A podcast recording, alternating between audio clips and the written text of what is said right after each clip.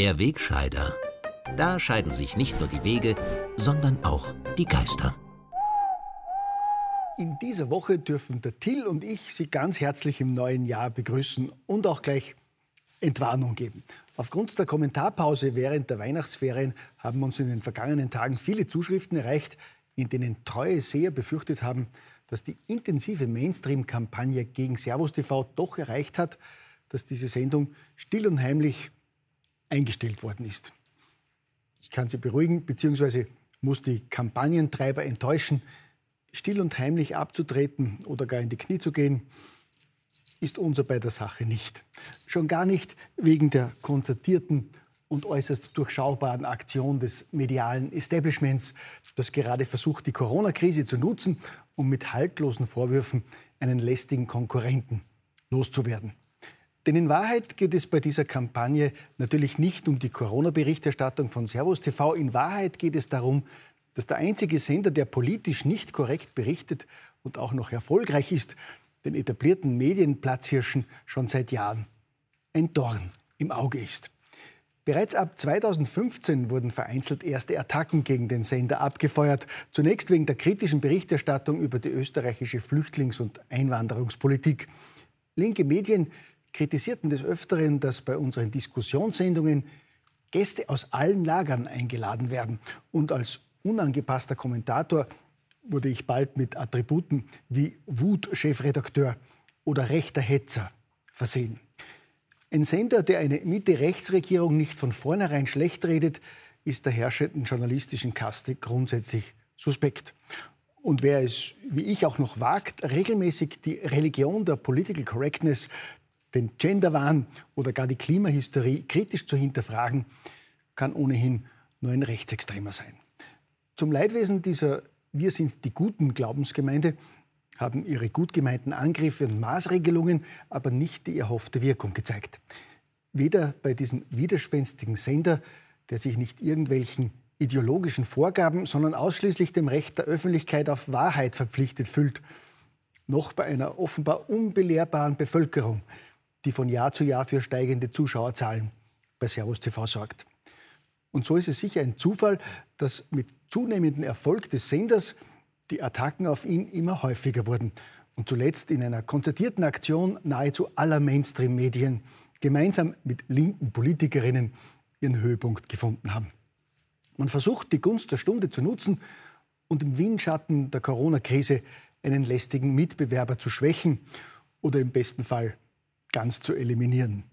Und so sind seit einigen Wochen zahlreiche mutige Erfüllungsgehilfen am Werk, sozusagen tapfere Schreiberlein, um alle paar Tage einen Artikel zu schreiben, in denen Servus TV nach dem immer gleichen Muster angepatzt werden soll.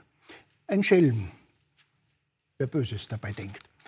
Der zentrale Vorwurf in diesen Schmähangriffen lautet ja, ich würde in meinen ausschließlich persönlichen Kommentaren Fake News verbreiten und damit Leute verunsichern, aufhetzen und radikalisieren. Der Treppenwitz dabei ist, dass das ausgerechnet Leute behaupten, die seit vielen Monaten tatsächlich genau das tun, was sie mir vorwerfen, nämlich Fake News zu verbreiten. Seit über einem Jahr behaupten sie in ihren Medien, dass die Covid-Impfungen sicher und wirksam seien. Monatelang haben sie bestritten, dass es sich bei diesen Impfungen um Gentherapien handelt und dass die genetischen mRNA-Impfstoffe viele teils schwere Nebenwirkungen hervorrufen. Jeder, der diese falschen Behauptungen hinterfragt oder angezweifelt hat, wurde ganz nach dem Vorbild totalitärer Staaten gnadenlos attackiert und diffamiert. Mit Hilfe willfähriger Experten, Politiker und Zensurbeauftragten, die sich neuerdings selbst Faktenchecker nennen. Und dieses Propagandakartell wirft mir vor, die Leute falsch zu informieren und aufzuhetzen? Ernsthaft? Diese Leute kritisieren die Positionierung von Servus TV in der Corona-Krise. Gut, diese Positionierung hat es tatsächlich in sich. Wir sehen es nämlich als unsere journalistische Pflicht, Dinge kritisch zu hinterfragen, gerade in schwierigen Zeiten. Wir halten gerade jetzt Diskussion und Meinungsvielfalt für wichtig.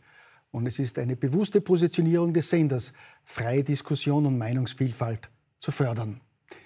Wem diese Positionierung ein Dorn im Auge ist, der macht deutlich, dass seine Motive abseits journalistischer Grundsätze liegen. Insofern sehe ich diese konzertiert geführten Attacken durchaus auch als Ansporn, mitunter gar als eine Auszeichnung. Zumal wir ja beileibe nicht die Einzigen sind, die vom Propagandatrio aus Pharmaindustrie, Politik und Medien systematisch mundtot gemacht werden sollen. Nach kritischen Ärzten, Virologen und anderen Wissenschaftlern will man nun auch Pflegepersonal, Beamte und selbst Geistliche zum Schweigen bringen, die ein Ende der Spaltung und Ausgrenzung von ungeimpften Mitbürgern fordern. So wie in dieser Woche jener Polizeidiakon, der einen Brief an den Innenminister mit unterschrieben hat und daraufhin mit Zwangsurlaub und Redeverbot belegt worden ist. So wie die Verantwortlichen sich immer mehr in abstruse Schikanen und Zwangsmaßnahmen versteigen, je mehr ihnen die Argumente und die Glaubwürdigkeit abhanden kommen. Die mutwillige Ausgrenzung hunderttausender Bürger, die sich seit Wochen in einem menschenunwürdigen Lockdown befinden und nicht einmal zum Friseur oder sonst am öffentlichen Leben teilnehmen dürfen, entpuppt sich immer mehr als faschistoide Willkürmaßnahme, die durch keinerlei evidenzbasierte Daten zu rechtfertigen wäre. Und wie zum Hohn macht der Gesundheitsminister auch nicht einmal mehr den Versuch, diese menschenunwürdige Schikane sachlich zu begründen, sondern begnügt sich mit der schändlichen Tatsache, dass diese schwere Menschenrechtsverletzung alle zwei Wochen von einer Parlamentsmehrheit durchgewunken wird. Gut, so gesehen ist diese armselige Regierungstruppe ja wieder konsequent. Auch beim selbstverschuldeten Chaos bei der geplanten Impfpflicht tritt sie Grundrechte mit Füßen, ohne auch nur ein einziges evidenzbasiertes Argument dafür zu haben. Zu mehr als 200.000 Stellungnahmen zum umstrittenen Zwangsgesetz, darunter fundierte Argumente von Datenschützern, Ärzten und Richtern, fällt dem Bundeskanzler, dem Gesundheitsminister und dem Rest dieser Laientruppe keine einzige sachliche Entgegnung ein, sondern ausschließlich gebetsmühlenartige, stupide Wiederholungen, dass die Impfpflicht eben am 1. Februar kommt. Mich persönlich erinnert diese erbärmliche Performance immer öfter an die letzten Wochen der untergehenden DDR, als der Widerstand der Bevölkerung von Tag zu Tag größer wurde und nur eine kleine Führungsklick noch immer geglaubt hat, ihr Terrorregime weiter aufrechterhalten zu können. In diesem Sinne freue ich mich, erleben zu dürfen, wie alle paar Tage eine weitere angebliche Verschwörungstheorie jetzt wahr wird. Von Anthony Faucis späten Eingeständnis sinnloser PCR-Tests bis zum schon vor einem Monat vorhergesagten milden Verlauf von Omikron. Und ich freue mich auf die Zeit danach und bin schon sehr gespannt, wie viele wieder behaupten werden, sie hätten von all dem nichts gewusst. Gell?